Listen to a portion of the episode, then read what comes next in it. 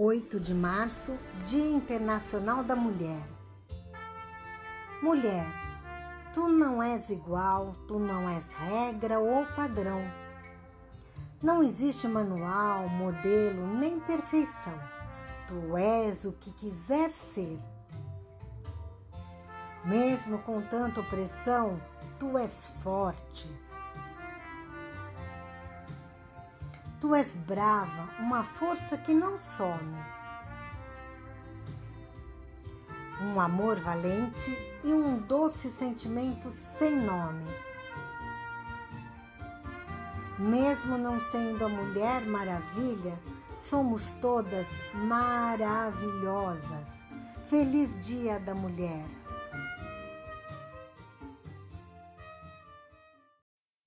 8 de março, Dia Internacional da Mulher. Mulher, tu não és igual, tu não és regra ou padrão. Não existe manual, modelo, nem perfeição. Tu és o que quiser ser. Mesmo com tanta opressão, tu és forte, tu és brava, uma força que não some, um amor valente e doce, um sentimento sem nome. 8 de março, Dia Internacional da Mulher. Mulher, tu não és igual, tu não és regra ou padrão. Não existe manual, modelo, nem perfeição. Tu és o que quiser ser. Mesmo com tanta opressão, tu és forte, tu és brava, uma força que não some, um amor valente e doce, um sentimento sem nome. Mesmo não sendo a Mulher Maravilha, somos todas maravilhosas. Feliz Dia da Mulher! Um menino tinha uma cicatriz no rosto. As pessoas do seu colégio não falavam com ele e nem se sentavam ao seu lado. Na realidade, quando os colegas de seu colégio o viam, franziam a testa devido à cicatriz ser muito feia. Então a turma se reuniu com o professor e foi sugerido que aquele menino da cicatriz não frequentasse mais o colégio. O professor levou o caso à diretoria. A diretora ouviu e chegou à seguinte conclusão: que não poderia tirar o menino do colégio e que conversaria e pediria para ele ser o último a entrar em sala de aula e o primeiro a sair. Desta forma, nenhum aluno veria o rosto do menino a não ser que olhasse para trás. O professor achou magnífica a ideia da diretora. Sabia que os alunos não olhariam mais para trás. Levado ao conhecimento do menino a decisão, ele prontamente aceitou a imposição do colégio, com uma condição: que ele compareceria na frente dos alunos em sala de aula para dizer o porquê daquela cicatriz. A turma concordou e no dia seguinte o menino entrou. Dirigiu-se à frente da sala de aula e começou a relatar. Sabe, turma, eu entendo vocês. Na realidade, esta cicatriz é muito feia, mas foi assim que eu a adquiri.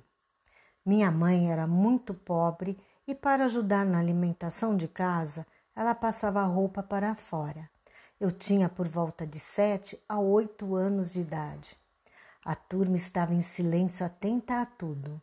O menino continuou: Além de mim, havia mais três irmãozinhos, um de quatro anos, outro de dois e uma irmãzinha com apenas alguns dias de vida.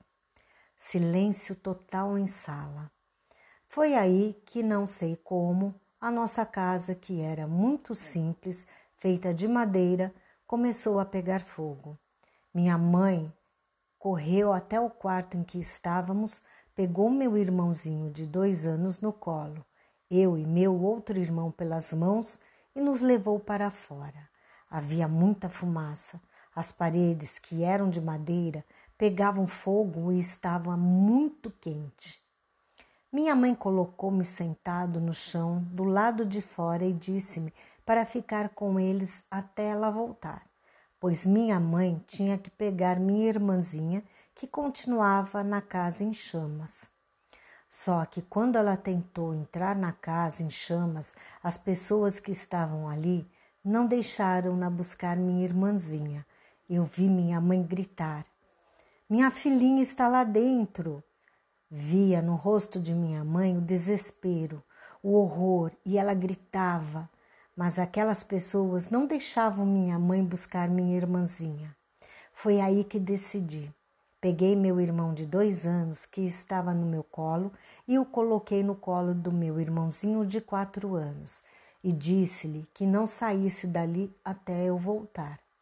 Saí por entre as pessoas, sem ser notado, e quando perceberam, eu já tinha entrado na casa. Havia muita fumaça, estava muito quente, mas eu tinha que pegar minha irmã. Eu sabia o quarto em que, em que ela estava. Quando cheguei lá, ela estava enrolada em um lençol e chorava muito.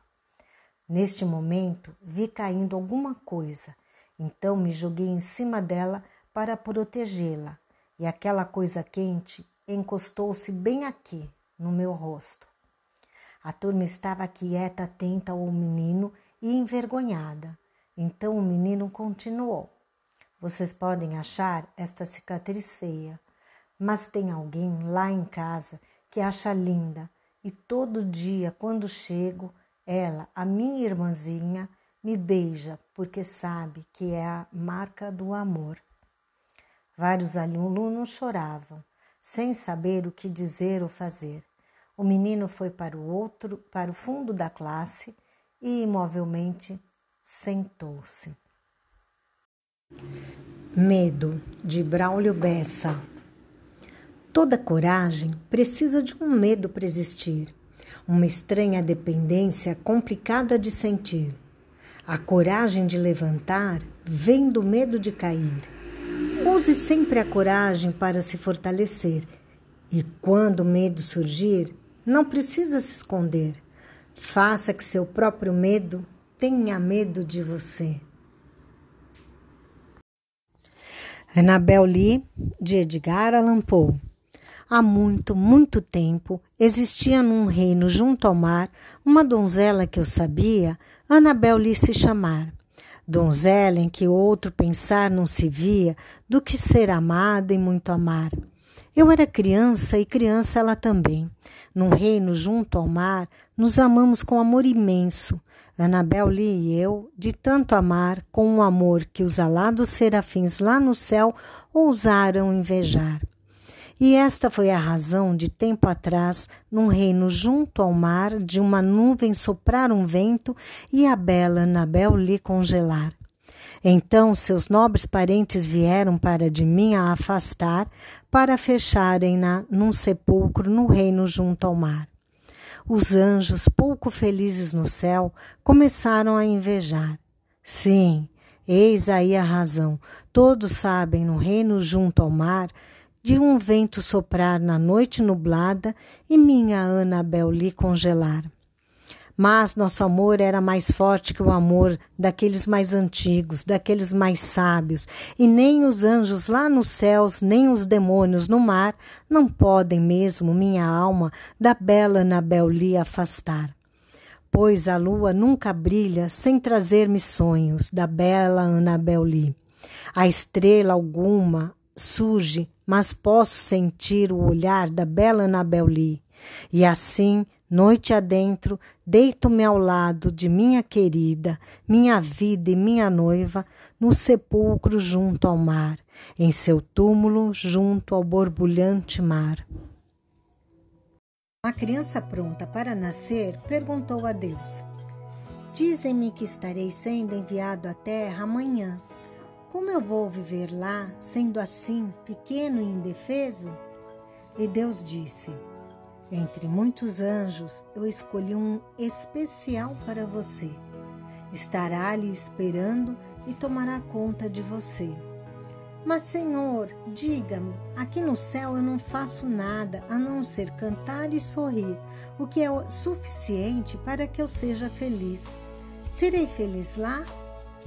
Seu anjo cantará e sorrirá para você. A cada dia, a cada instante, você sentirá o amor do seu anjo e será feliz. Como poderei entender quando falarem comigo se eu não conheço a língua que as pessoas falam? Com muita paciência e carinho, seu anjo lhe ensinará a falar. E o que farei quando eu quiser te falar? Seu anjo juntará suas mãos e lhe ensinará a rezar. Eu ouvi que na terra há homens maus. Quem me protegerá? Seu anjo lhe defenderá, mesmo que signifique arriscar sua própria vida. Mas eu serei sempre triste porque eu não te verei mais. Seu anjo sempre lhe falará sobre mim, lhe ensinará a maneira de vir a mim, e eu estarei sempre dentro de você. Nesse momento, havia muita paz no céu, mas as vozes da terra já podiam ser ouvidas. A criança apressada pediu suavemente: Oh Deus, se eu estiver a ponto de ir agora, diga-me, por favor, o nome do meu anjo. E Deus respondeu: Você chamará seu anjo de mãe.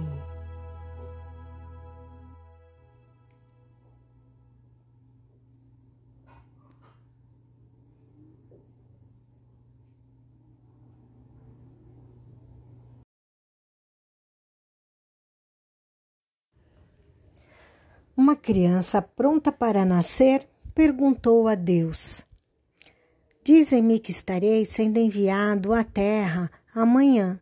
Como eu vou viver lá, sendo assim, pequeno e indefeso? E Deus disse: Entre muitos anjos, eu escolhi um especial para você. Estará lhe esperando e tomará conta de você. Mas, Senhor, Diga-me, aqui no céu eu não faço nada a não ser cantar e sorrir, o que é suficiente para eu ser feliz. Serei feliz lá? E Deus lhe respondeu: Seu anjo cantará e sorrirá para você. A cada dia, a cada instante, você sentirá o amor do seu anjo e será muito feliz. Como poderei entender quando falarem comigo se eu não conheço a língua que as pessoas falam? Com muita paciência e carinho, seu anjo lhe ensinará a falar. E o que farei quando eu quiser te falar? Seu anjo juntará suas mãos e lhe ensinará a rezar. Eu ouvi dizer que na terra há homens maus. Quem me protegerá? Seu anjo lhe defenderá, mesmo que signifique arriscar sua própria vida. Mas eu serei sempre triste, porque eu não te verei mais. Seu anjo sempre lhe falará sobre mim, lhe ensinará a maneira de vir até mim, e eu estarei sempre dentro de você. Nesse momento havia muita paz no céu mas as vozes da terra já podiam ser ouvidas. A criança, apressada, pediu suavemente: Oh Deus, se eu estiver a ponto de ir agora, diga-me, por favor, o nome do meu anjo. E Deus respondeu: Você chamará seu anjo de Mãe. Uma criança pronta para nascer perguntou a Deus: Dizem-me que estarei sendo enviado à terra amanhã. Como eu vou viver lá, sendo assim, pequeno e indefeso?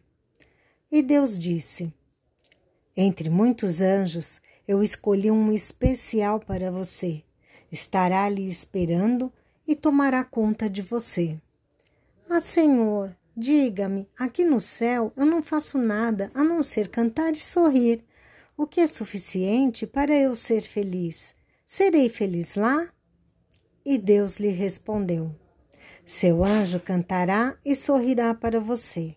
A cada dia, a cada instante, você sentirá o amor do seu anjo e será muito feliz.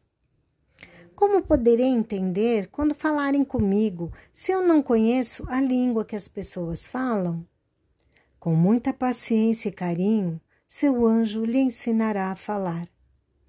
E o que farei quando eu quiser te falar? Seu anjo juntará suas mãos e lhe ensinará a rezar. Eu ouvi dizer que na terra há homens maus. Quem me protegerá? Seu anjo lhe defenderá, mesmo que signifique arriscar sua própria vida. Mas eu serei sempre triste, porque eu não te verei mais. Seu anjo sempre lhe falará sobre mim, lhe ensinará a maneira de vir até mim, e eu estarei sempre dentro de você. Nesse momento havia muita paz no céu mas as vozes da terra já podiam ser ouvidas.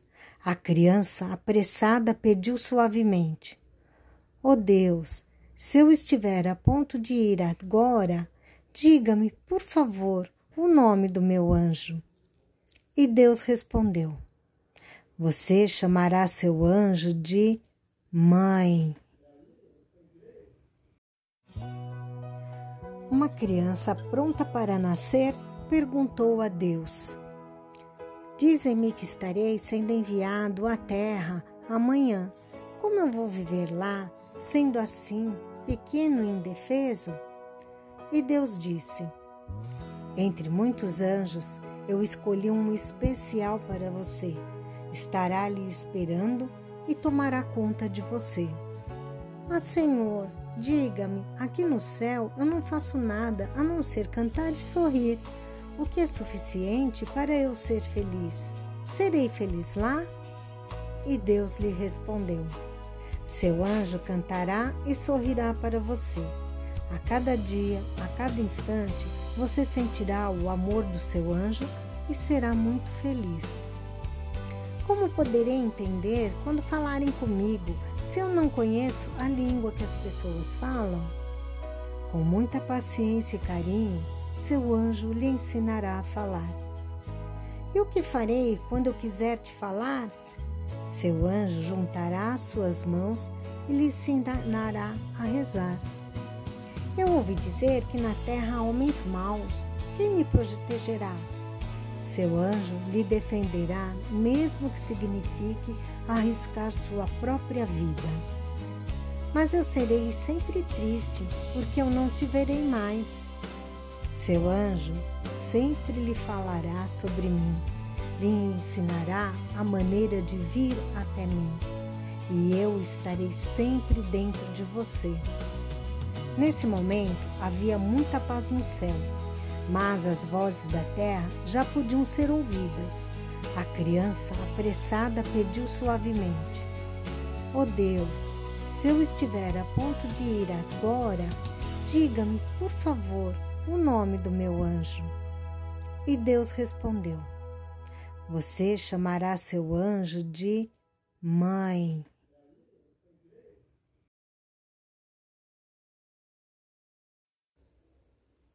Um minuto de leitura.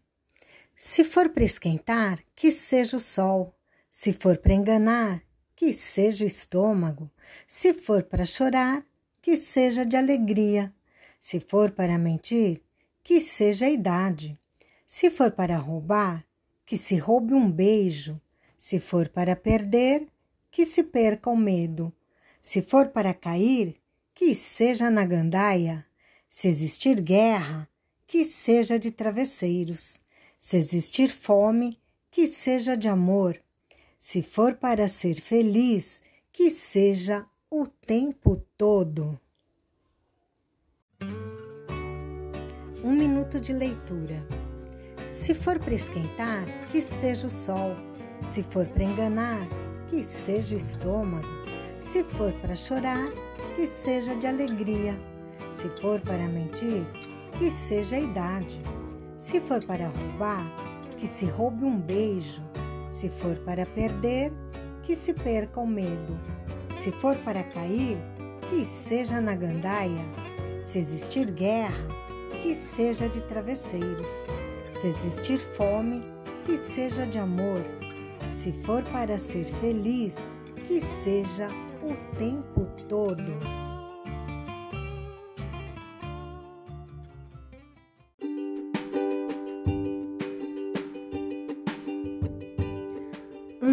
De leitura. Família. nem as preciosas pedras com seus mais altos valores não compara uma família que é regada por amor.